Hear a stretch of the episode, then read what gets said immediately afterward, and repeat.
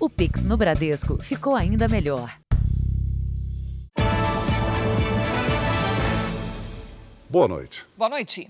Exclusivo. O Jornal da Record mostra agora o comércio ilegal de animais silvestres em uma feira livre na capital paulista. Aves e até macacos são oferecidos ao público em bancas que ficam ao lado das barracas de alimentos. Alguns passos pela chamada Feira do Rolo e as primeiras irregularidades logo aparecem. Animais que não deveriam estar à venda, expostos em condições precárias, sobre as bancas, ou presos em gaiolas e caixas de madeira improvisadas, todas sem espaço adequado. Aves de várias espécies, privadas não só de liberdade, como também de água e comida. Quanto que é? Casalzinho tem que Os animais são entregues aos clientes em caixas de papelão ou sacolas de compras. Neste flagrante de crueldade, o homem retira um filhote de macaco sagui de uma caixa pequena. O animal está muito agitado e demonstra sofrimento. De repente, o outro vendedor retira mais um sagui da mesma caixa. Os dois estavam juntos. Desculpa a pergunta, quanto, amigo? 200, qualquer um dos dois. Os filhotes mordem a mão do homem para tentar escapar. Várias pessoas assistem à cena inclusive crianças. A venda dos animais acontece às claras, em meio às barracas de frutas. Aqui, outro homem manuseia e assopra em direção ao pássaro, sem qualquer cuidado ou higiene. Ele ainda dá dicas sobre como lidar com a ave em casa. Você chega em casa, coloca um papelão do lado da gaiola, um papelão do lado do outro, já era. Acabou. Bate mais a cara, não faz mais nada. O tráfico de animais silvestres é o terceiro maior comércio ilegal do mundo. Só perde para o tráfico de drogas e de armas. Aqui no Brasil, a caça predatória, o tráfico e a criação ilegal são considerados crimes ambientais. A multa chega a 5 mil reais por animal apreendido e a pena pode ser de até um ano e seis meses de prisão. De janeiro a outubro deste ano, a Polícia Militar Ambiental localizou e resgatou na Grande São Paulo mais de 1.900 animais silvestres que estavam sendo transportados, mantidos em cativeiros ou nas casas de compradores. Foram aplicadas multas que somam quase 9 milhões de reais. Em Embu das Artes, na região metropolitana de São Paulo, a polícia descobriu um cativeiro clandestino de passarinhos. Havia também uma gaiola com macacos. Na mesma cidade, outro caso. Depois de serem perseguidos por policiais, dois criminosos abandonaram este carro.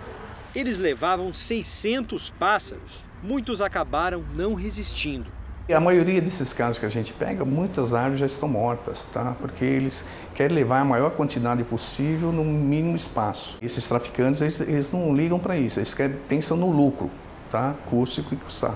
A polícia reforça que a população pode ajudar a combater o tráfico de animais. Por desconhecimento, as pessoas uh, acabam tendo em cativeiro, comprando ou às vezes mantendo esse animal por achar que é comum, é normal. Então, por isso que eu achei interessante frisar que isso é crime e infração administrativa. E se vocês tiverem conhecimento, por gentileza, denunciem a Polícia Militar. Veja agora outros destaques do dia.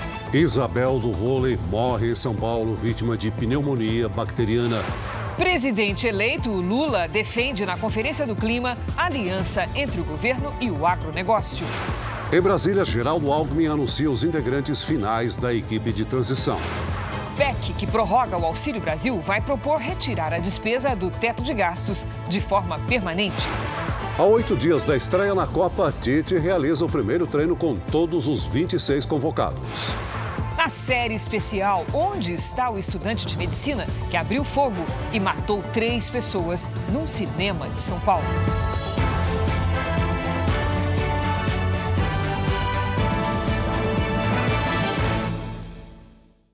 Oferecimento: cartões Bradesco, muito mais benefícios.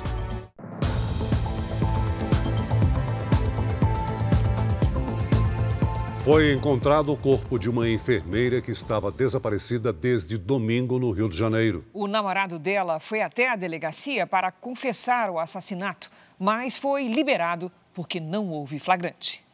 48 horas de angústia, até vir a notícia que familiares e amigos não queriam receber. A enfermeira Rita de Cássia Matias Santos, de 28 anos, foi encontrada morta na noite desta terça-feira. O namorado dela, Iago Lacê Falcão, de 26 anos, confessou o assassinato. Eles tinham um relacionamento havia quatro meses. Conforme foi passando os dias, ele foi se tornando uma outra pessoa, um, um comportamento muito compulsivo, um obsessivo por ela e ela já não queria mais e ele não aceitava. Os dois se conheceram nesta maternidade no Rio, onde trabalhavam como enfermeiros. Essas são as últimas imagens de Rita. O carro dirigido por Iago para na frente da casa dela. A enfermeira entra e os dois seguem no veículo. Iago se apresentou aqui na delegacia de homicídios dois dias depois do crime. Ele chegou acompanhado de uma advogada e disse à polícia onde o corpo estava escondido. Os policiais foram até a casa que pertence aos pais de Iago e encontraram Rita sem vida.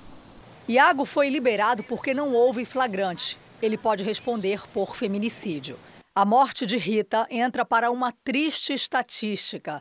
Só este ano, no estado do Rio, já foram registrados 82 casos de feminicídio. Morreu nesta madrugada em São Paulo um dos maiores nomes do voleibol brasileiro, a ex-jogadora Isabel. Nascida no Rio de Janeiro, ela tinha 62 anos. Isabel estava em São Paulo desde segunda-feira.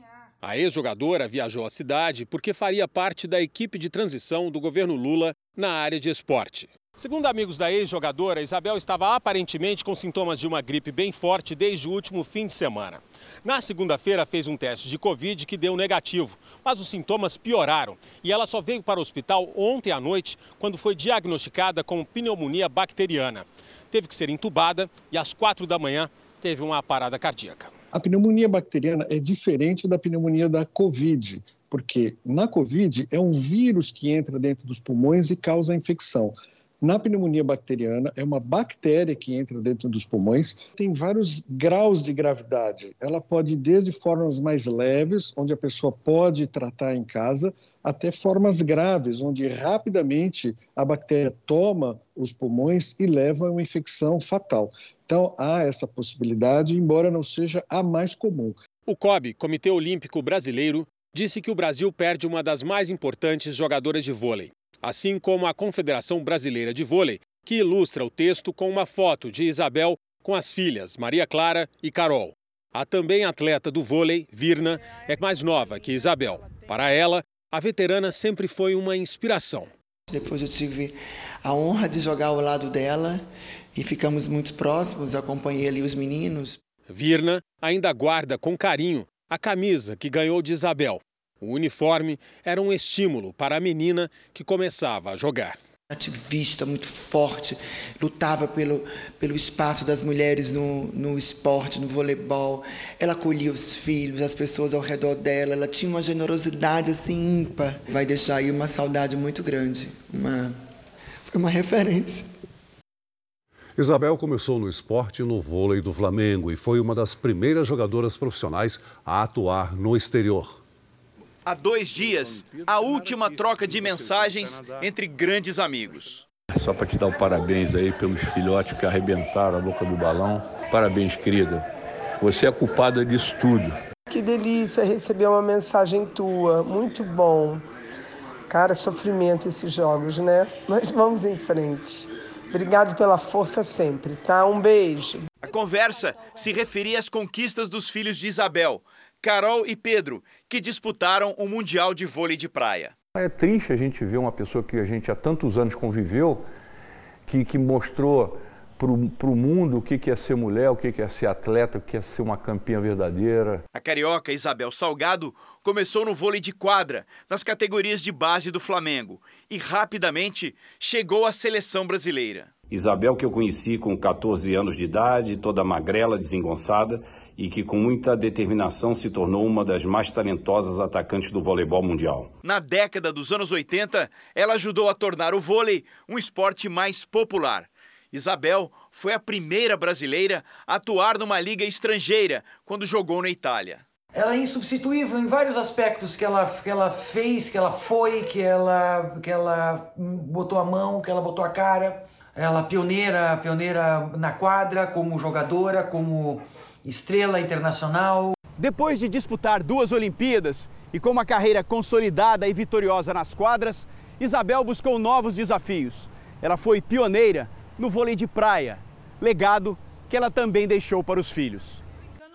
Isabel tinha cinco filhos. Nesta reportagem feita pela Record TV, ela mostrou um pouco do dia a dia corrido quando eles ainda eram pequenos. Três filhos se tornaram atletas. Uma desbravadora, uma guerreira, lutou pelos seus ideais, sempre pela sua família, uma super mãe, uma super atleta, muita admiração, respeito, que ela descanse em paz.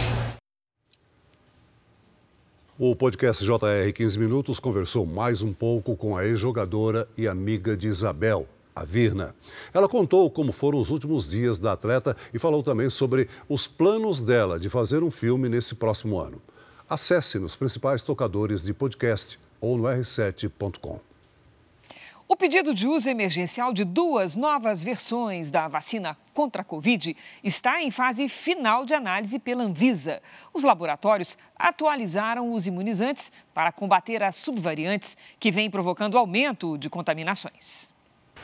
No drive-thru montado pela prefeitura em Goiânia, muita gente à procura do teste. Sentindo o nariz arder, garganta ruim e um pouco de, de sensibilidade na boca. Só hoje, dos mais de 1.800 testes realizados, 22% deram positivo. Na semana passada foram 10%. No consultório deste infectologista, também houve crescimento no número de diagnósticos. As últimas duas semanas aumentaram 200 a 300% de casos. Especialistas afirmam que há uma forma de frear a disparada no número de casos confirmados. É vacinar com as chamadas vacinas de segunda geração.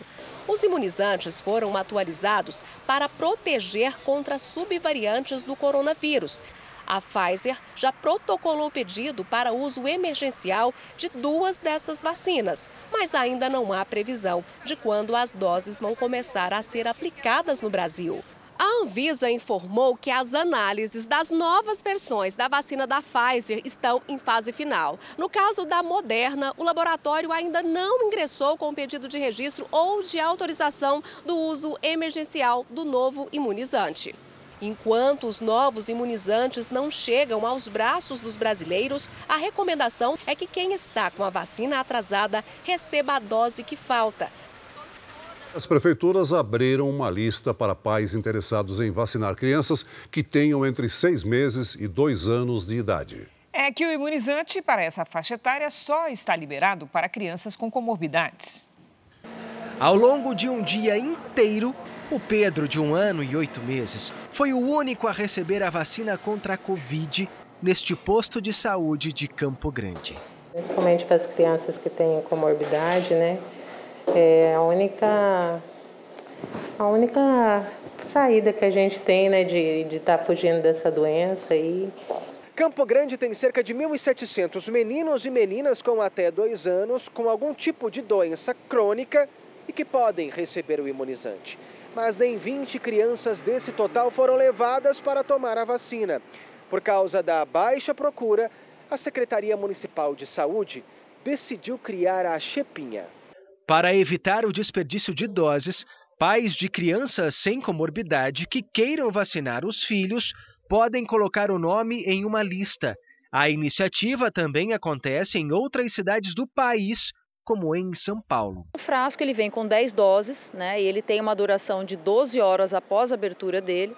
Então, o ideal é que a gente pudesse realmente otimizar, caso a gente não tivesse tanta adesão do público que tem comorbidades, abrir também para aquelas crianças na mesma faixa etária, sem comorbidade, e dessa maneira a gente otimizar todo esse uso e da gente procurar também atender e fazer o bom uso desse recurso.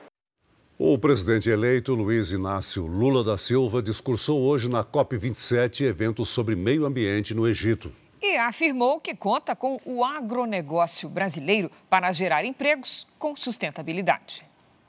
Na primeira agenda na COP27, Lula recebeu uma carta com reivindicações dos nove estados brasileiros do chamado Consórcio da Amazônia Legal. E revelou que irá pedir ao secretário-geral das Nações Unidas, Antônio Guterres, que a COP30, em 2025, seja realizada em um estado da região. No discurso oficial, o presidente eleito chamou atenção para dados da ONU. Disse que o aquecimento global pode levar a 250 mil mortes por ano por doenças causadas pelo calor, com impacto econômico mundial de o equivalente a mais de 20 bilhões de reais todos os anos. Lula fez um aceno ao agronegócio, que criticou durante a campanha eleitoral ao dizer que é possível crescer o setor sem prejudicar o meio ambiente. E anunciou a volta do Fundo Amazônia, com recursos de mais de 500 milhões de dólares, ou seja, quase 2 bilhões e 700 milhões de reais, administrados por Alemanha e Noruega. Não há segurança climática para o mundo sem uma Amazônia protegida não mediremos esforços para zerar o desmatamento e a degradação de, de nossos biomas até 2030. Da mesma forma que mais de 130 países se comprometeram a assinar a declaração de líderes de Glasgow sobre as florestas. O presidente eleito prometeu prioridade no combate à mudança climática. Afirmou que a luta contra o aquecimento global está relacionada à luta contra a pobreza. Lula detalhou ainda como pretende gerar riqueza sem prejudicar o meio ambiente. Faremos isso explorando com responsabilidade a extraordinária biodiversidade da Amazônia para a produção de medicamentos e, quem sabe, cosméticos e outras coisas. Vamos provar que é possível promover crescimento econômico e inclusão social tendo a natureza como aliada estratégica e não mais como inimiga a ser abatida a golpe de tratores ou motosserras. O vice-presidente eleito, Geraldo Alckmin, anunciou mais nomes que vão compor a equipe de transição de governo. O anúncio com mais de 100 integrantes dos grupos técnicos de transição foi feito em Brasília. Os nomes vão compor áreas temáticas da ciência, tecnologia e inovação, desenvolvimento agrário, justiça e segurança pública, povos originários, previdência social, transparência, integridade e controle, além do meio ambiente. Alguns dos nomes anunciados hoje são conhecidos como a ex-ministra da gestão petista de Dilma Rousseff e senadora Cátia Abril. A também ex-ministra e deputada federal eleita Marina Silva. O ex-presidente do INPE, Instituto Nacional de Pesquisas Espaciais, Ricardo Galvão. O deputado federal André Janones. O também ex-ministro petista Miguel Rosseto. O senador eleito Camilo Santana o governador do Pará, Helder Barbalho, o advogado do presidente eleito, Cristiano Zanin, o senador eleito, Flávio Dino. Celso Amorim e a ex-ministra Marta Suplicy. A ideia é que esses grupos façam um diagnóstico do cenário atual para as primeiras ações do novo governo. As reuniões técnicas e formais entre as equipes começaram hoje. O vice-presidente eleito fez questão de destacar que o novo governo terá compromisso com a responsabilidade fiscal. Não vai ser governo gastador. Agora, você precisa ter o mínimo para poder, de um lado, garantir a rede de proteção social, ainda mais nesse momento de crise né, socioeconômica, e, de outro lado, o funcionamento do Estado. A fala de Alckmin contrasta com a do presidente eleito Lula, que na semana passada defendeu o aumento de gastos do governo com foco nas questões sociais enfrentadas pelo país e provocou uma instabilidade no mercado. Geraldo Alckmin ainda recebeu hoje o presidente em exercício do Tribunal de Contas da União, Bruno Dantas. O ministro entregou ao vice-presidente eleito relatórios feitos pelo TCU com um levantamento fiscal do país nos últimos cinco anos. São relatórios que consolidam informações e que já foram julgados pelo plenário do tribunal, para auxiliar exatamente no planejamento da gestão que se iniciará no dia 1 de janeiro de 2023. Nós vamos votar ao vivo a Brasília porque a proposta de emenda à Constituição, chamada de PEC da Transição, acabou de ser apresentada ao Senado. Em Brasília, o repórter Yuri Ascar tem as informações. Olá, Yuri, boa noite. Boa noite, Cris, Celso. A proposta foi entregue hoje aqui no Senado pelo vice-presidente eleito e coordenador da transição, Geraldo Alckmin.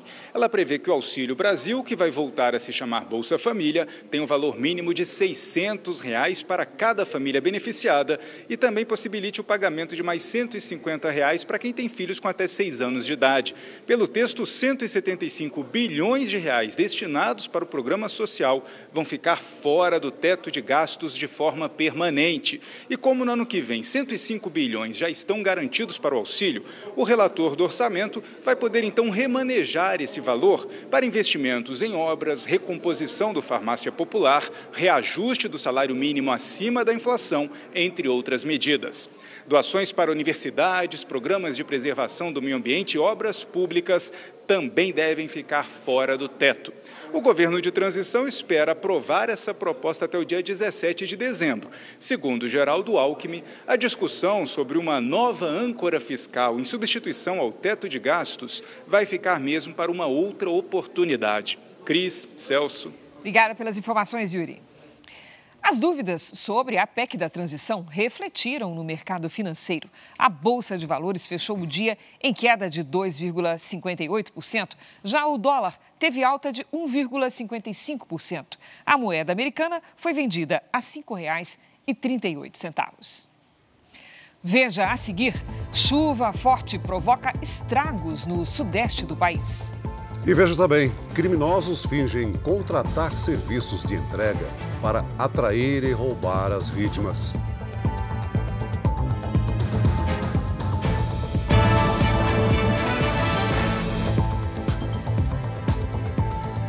A presidente do Supremo Tribunal Federal, Rosa Weber, falou hoje sobre os protestos recentes contra ministros da Corte.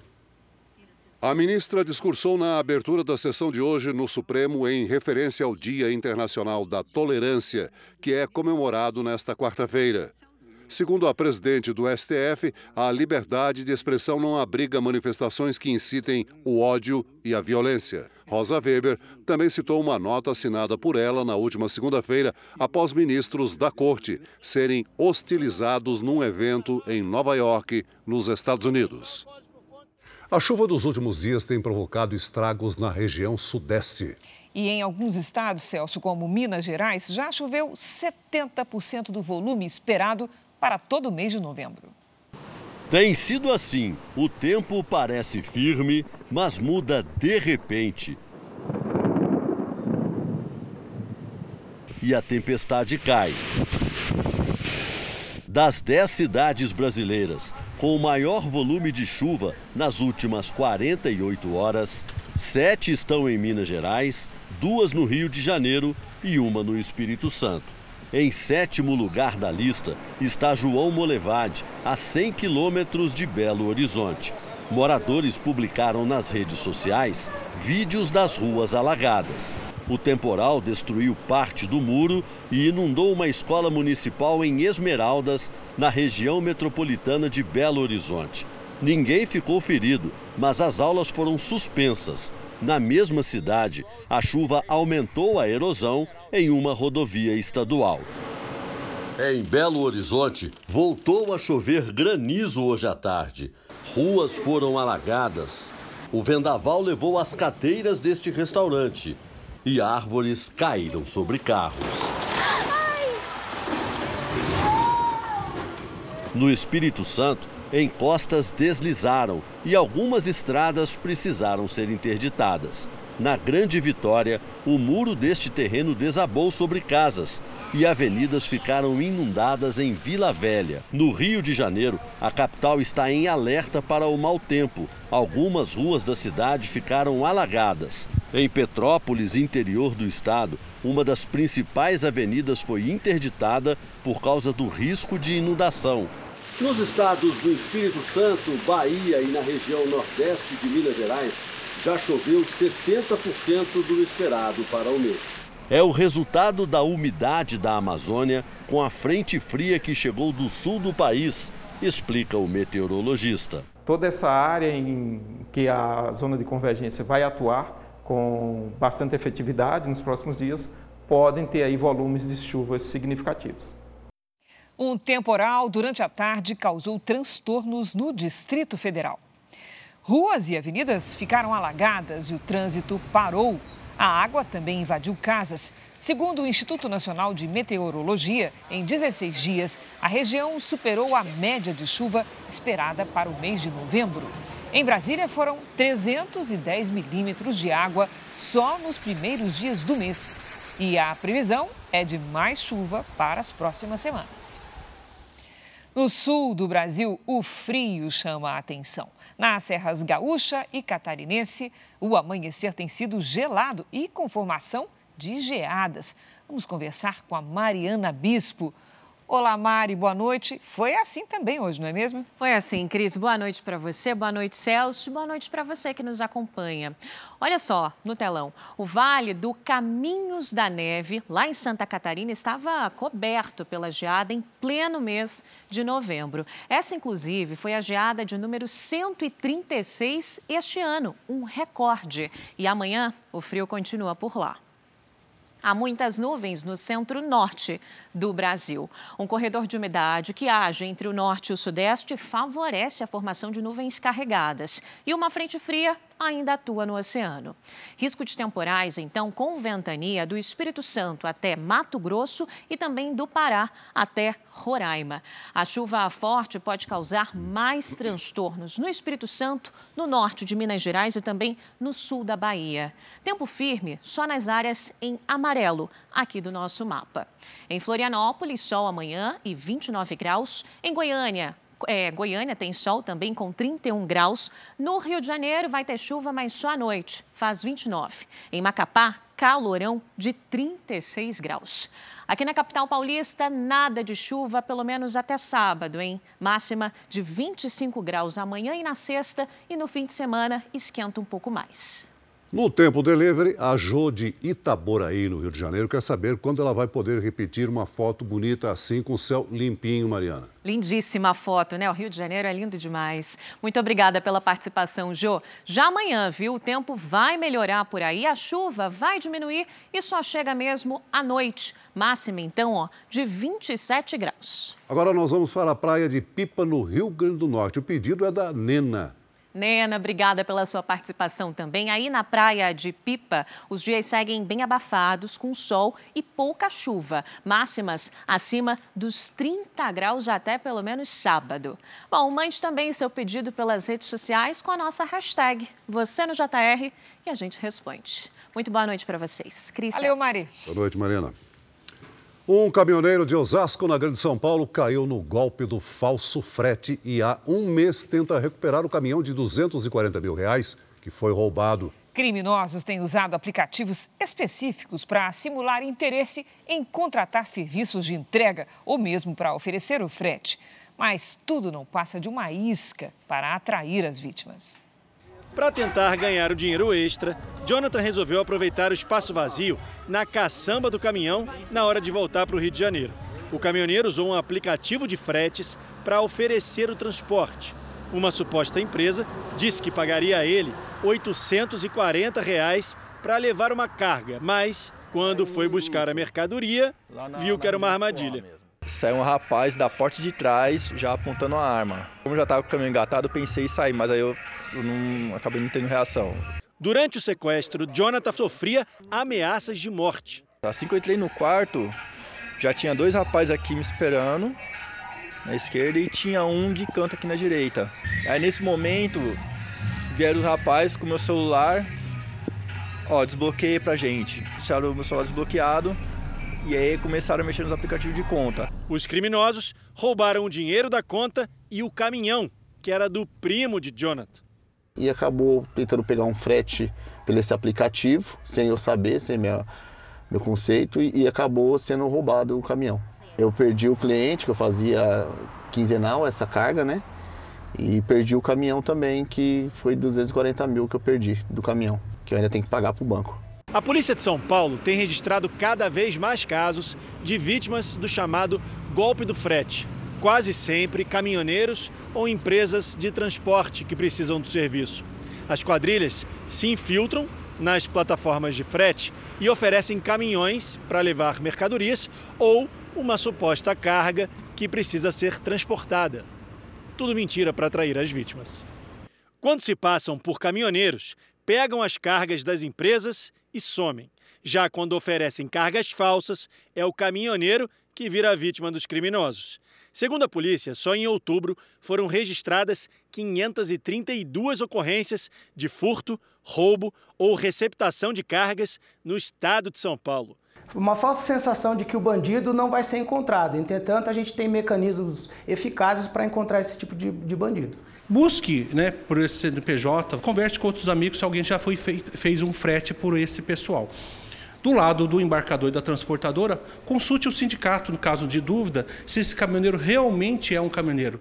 Eu não entro no aplicativo para pegar frete, a não ser se eu conhecer a pessoa ou se for indicação. Alguém que me indique o frete. Agora, não vá para o aplicativo se você não conhecer a pessoa que está falando do outro lado. Criminosos invadiram um galpão com produtos apreendidos em operações de combate ao comércio ilegal em São Paulo. Uma vigilante foi rendida pela quadrilha, que fugiu em dois caminhões carregados de mercadorias. As imagens foram divulgadas hoje. As imagens da câmera de segurança mostram o momento da fuga dos criminosos a bordo de caminhões. A ação teve como alvo este depósito da Prefeitura de São Paulo, onde ficam armazenados produtos piratas ou contrabandeados apreendidos nas ruas da cidade. Cinco homens participaram do roubo que começou com a rendição de uma segurança na guarita. Os criminosos ficaram quase três horas e meia dentro do galpão e em nenhum momento foram incomodados. Os investigadores acreditam que a quadrilha sabia muito bem como funciona o local para não chamar a atenção, o grupo usou dois caminhões similares aos da Prefeitura de São Paulo e os veículos saíram daqui totalmente carregados com 1.200 sacos de mercadorias ilegais que agora voltam para as ruas. Esse especialista em segurança considera que houve falha no sistema de proteção às mercadorias apreendidas. Todo local que tem produtos que têm valor tem que ser feito um estudo de segurança. Começa por uma análise de riscos. E essa análise de risco vai determinar as vulnerabilidades do local. Os recursos de segurança passam por pessoas, procedimentos, barreiras físicas e tecnologia. A polícia já identificou dois integrantes da quadrilha. Além de avançar na investigação para prender todo o grupo, agora o desafio é tentar encontrar os produtos piratas que já tinham sido apreendidos. A sonegação fiscal em cima da circulação dessas mercadorias é imensa, além de criar um controle paralelo e um subtrabalho, um subemprego para quem é, mexe, lida com esses produtos no dia a dia. Em nota, a subprefeitura local disse que foram tomadas providências relacionadas à segurança da unidade e dos profissionais que prestam o serviço. Conexão Qatar. No terceiro dia de preparação para a Copa do Mundo, o técnico Tite da seleção brasileira conseguiu finalmente realizar o treino com todos os convocados. O dia em Turim, na Itália, onde a seleção se prepara, começou com uma aula do professor, com direito a monitores e todos os alunos em campo. Antes do trabalho sério, uma comemoração. O meio-campo Bruno Guimarães completou hoje 25 anos e não escapou dos amigos. Pela primeira vez, todos treinaram juntos. Marquinhos, que ontem só correu em volta do gramado por causa de um desconforto muscular, se juntou ao grupo. A seleção chama a atenção da mídia estrangeira por ter nove atacantes entre os 26 convocados. São tantas opções do meio para frente que a equipe é apontada como uma das mais letais na frente do gol. Favoritismo, uma palavra que costuma acompanhar a seleção brasileira e na Copa do Catar não será diferente. Comissão técnica e jogadores preferem fugir do assunto, mas quando a pergunta vem à tona, é difícil negar. Na convocação, o próprio Tite admitiu que o Brasil é uma das melhores seleções do torneio. Os jornalistas internacionais que cobrem a equipe são unânimes. O repórter italiano diz que a boa defesa e Neymar colocam o país perto do Hexa. Até o argentino Lionel Messi apontou hoje o Brasil como favorito. Mas França e Inglaterra também aparecem na lista do craque. Tomara que a aposta de Messi esteja certa, assim como a pontaria do nosso ataque. A seleção brasileira ficará na Itália até sábado, quando embarca para Doha. A estreia na quinta-feira da semana que vem contra a Sérvia. Veja a seguir. Petrobras anuncia redução do preço do gás de cozinha para as distribuidoras. E ainda hoje, onde está o estudante de medicina que matou três pessoas numa sala de cinema há mais de 20 anos?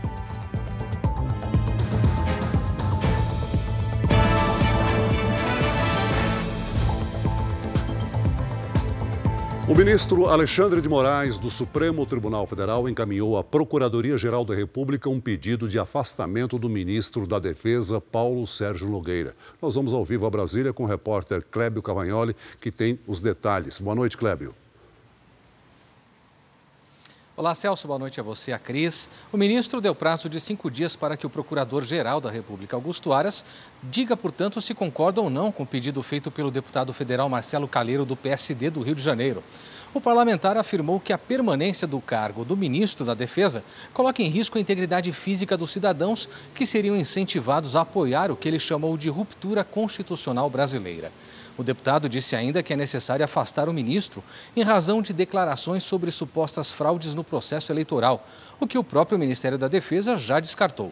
Também hoje, a Polícia Militar aqui do Distrito Federal afirmou ao Supremo Tribunal Federal que os atos em frente ao quartel-general do Exército são de iniciativa popular.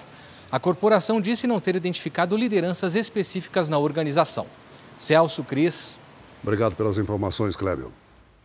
A Petrobras reduziu o preço do gás de cozinha em 5,3%. Com isso, o preço médio do botijão de 13 quilos passa a ser R$ 46,90 para as distribuidoras. Essa é a quarta redução seguida anunciada pela empresa. Um policial militar foi preso depois de matar outro PM no Rio de Janeiro. Segundo a família da vítima, os dois já tinham tido uma discussão. As imagens mostram dois homens caminhando em direção a uma das mesas deste bar. Um deles abaixa e dá um único tiro num rapaz que está sentado. O atirador ainda tenta colocar a vítima sentada e conversa com as testemunhas. O sargento da Polícia Militar, Sandro Rocha, morreu na hora. O crime foi cometido pelo cabo Jonas Barreto Santos, também da PM, que foi preso em flagrante. Depois de passar a noite na delegacia de homicídios, ele foi encaminhado ao Batalhão Especial Prisional da corporação. Tudo aconteceu no feriado, em um bar de um condomínio residencial de Irajá, na zona norte do Rio. A viúva explica o que houve antes do disparo. Olhou para a cara dele e falou assim: Você lembra de mim? O Sandro sentado do lado do filho de três anos. Nisso, ele não deu oportunidade do Sandro responder. Quando ele falou o mim, a arma já estava no peito do Sandro e ele atirou né, a queima-roupa. A viúva também contou à polícia que os dois PMs tiveram um desentendimento há três anos, depois que o cachorro da namorada do autor do disparo tentou atacá-la. Na ocasião, ela disse que só houve uma discussão, mas sem violência física, e que os dois chegaram a se encontrar outras vezes após o episódio. O caso está sendo investigado pela Delegacia de Homicídios e pela Corregedoria da Polícia Militar. O sargento Sandro deixa três filhos.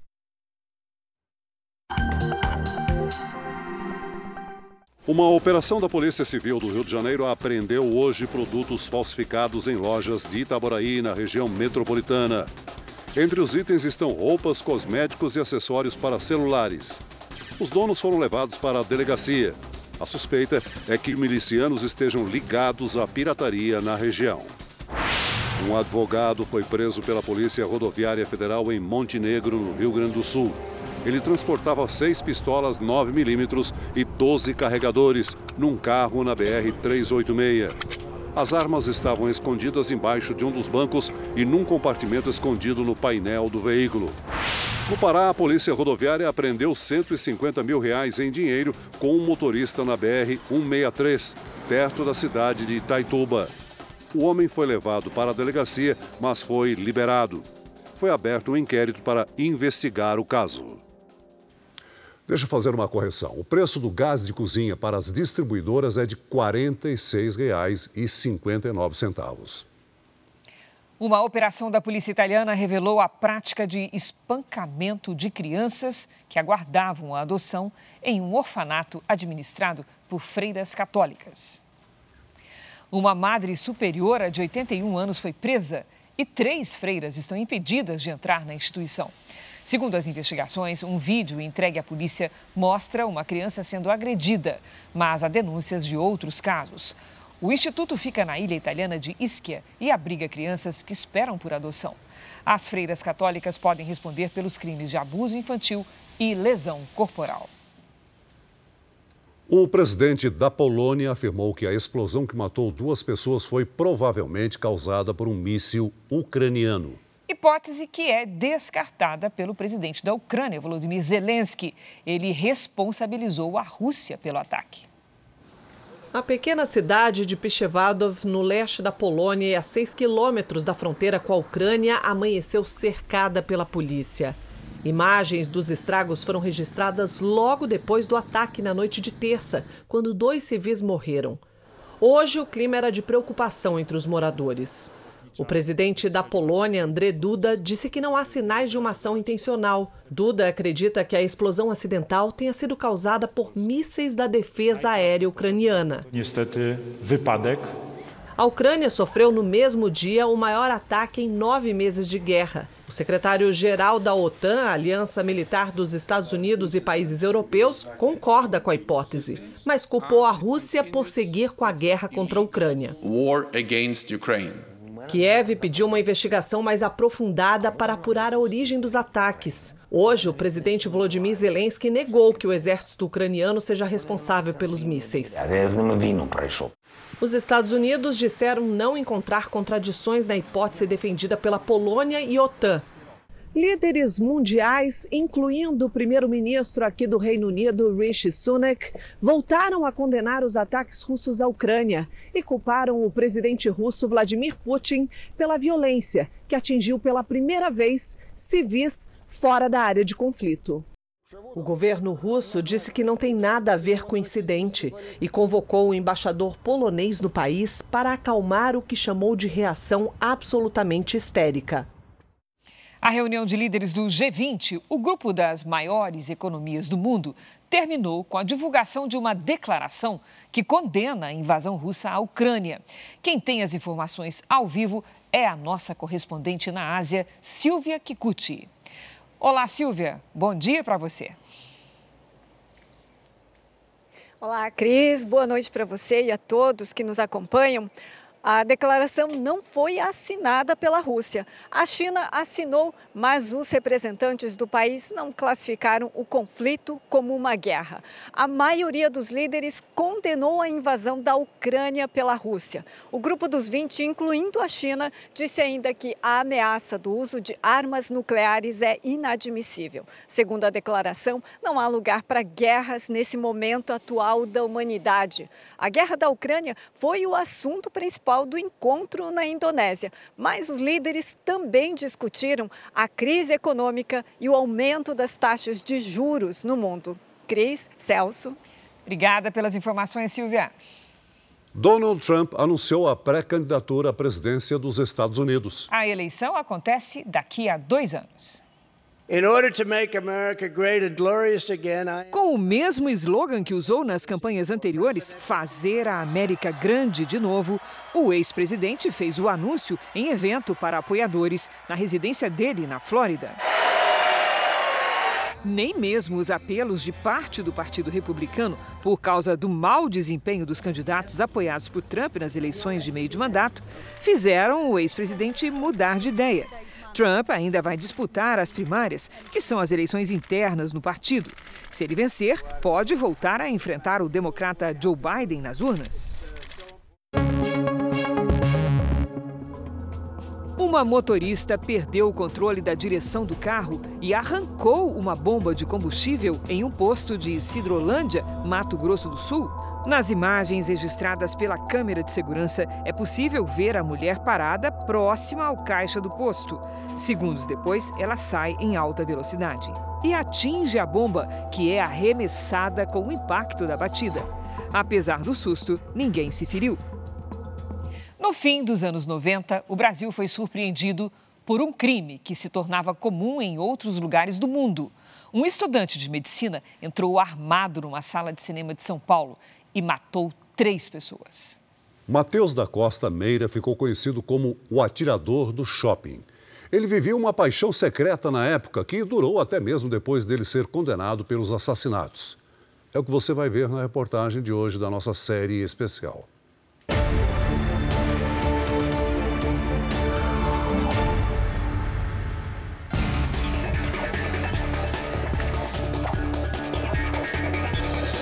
Quando Mateus atirou no cinema,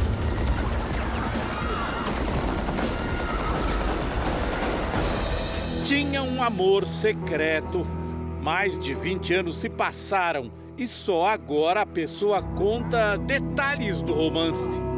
Você se apaixonou por ele? Sim, infelizmente. Eu posso falar agora sem medo de errar com propriedade da palavra. Infelizmente, sim. A paixão surgiu nos arredores do lugar onde Mateus estudava medicina. A pessoa esconde o rosto por medo de sofrer represálias. Fui ousada no momento e dei o meu telefone para ele. Você não conhecia nada? Não, nunca tinha visto. Aí bati o olho, falei, ai. Aí depois de uma semana ele me ligou hum. em casa. Aí perguntou o que, que eu queria com ele. Uhum. Aí a gente foi conversando.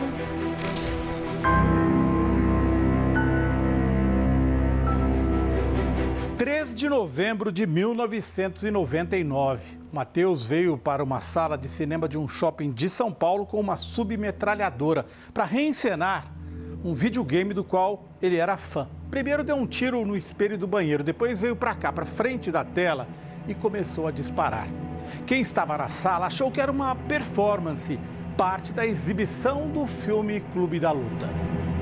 O rapaz com uma metralhadora empunhando assim na, na mão. Isso deve ser aquelas performances. Naquela altura existiam essas, essas atuações dentro do cinema relativas ao filme. Não houve gritaria, não houve tumulto, não houve nada. Mateus, de 24 anos, estava duas semanas de se formar médico.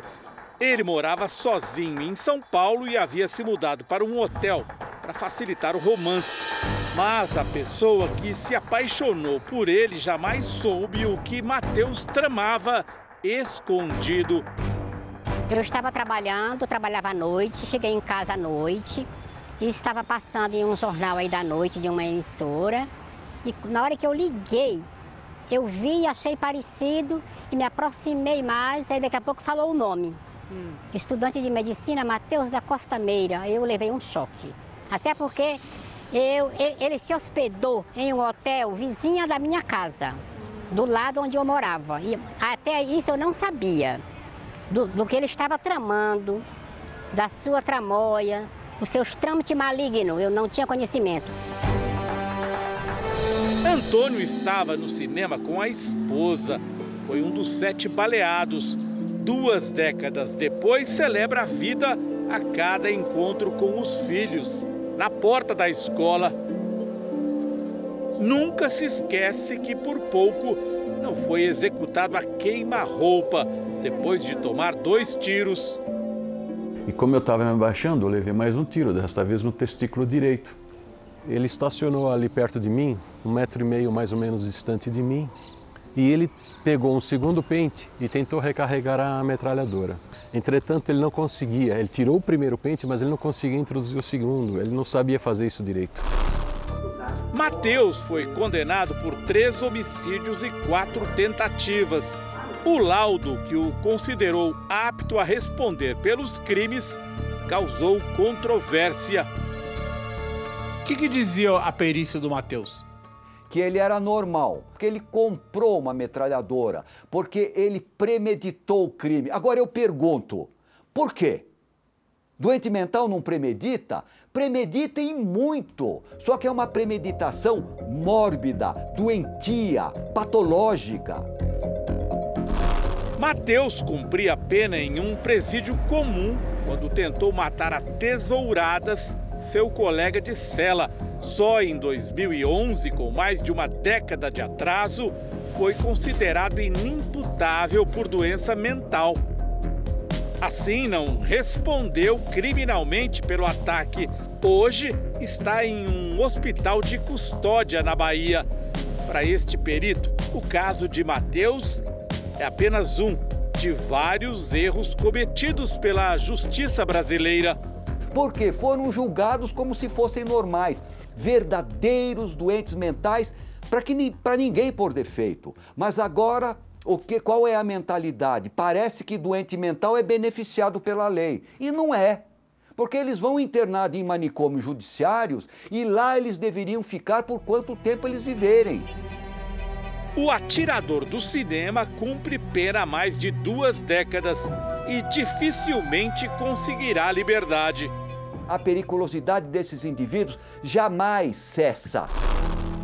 A tragédia do cinema atrasou em mais de uma década a chegada dos gêmeos, fontes de inspiração do pai, Clarice e Arthur, só vieram depois de Antônio fazer tratamento para recuperar a fertilidade são a minha riqueza, são a minha preciosidade. Depois que Mateus começou a cumprir a pena de mais de 120 anos de prisão, o romance secreto continuou, mas por correspondência. Tirando proveito da paixão, o atirador do cinema pedia reforço na alimentação do presídio. Só gostava de coisas boas, coisas finas, coisas refinadas. Ele pedia para você melhorar a alimentação dele? Sim, para melhorar a alimentação dele. E aí nessa eu acabei levando um grande prejuízo. Quanto que você gastou com o Matheus? 20 mil reais na 20 época. 20 mil? Isso, na época. 20 anos depois, a Confidente faz uma revelação. A correspondência entre ela e Matheus desandou quando ele começou a fazer pedidos bizarros. Por exemplo, que ela armasse o assassinato de dois colegas de faculdade dele. Com um detalhe: os corpos deveriam ser esquartejados. O amor só se transformou em medo quando Mateus enviou uma carta a um amigo comum, um salva-vidas. Ele pede que o salva-vida dê cabo à minha vida. E você, apaixonada? Fazia tudo, o possível e o impossível, não pensava em mim e não me cuidava, cuidava dele. Essa edição termina aqui e à meia-noite e meia tem mais Jornal da Record. Fique agora com Reis e logo depois de Amor Sem Igual tem Prova do Fazendeiro, ao vivo, em A Fazenda. Ótima noite para você. Boa noite.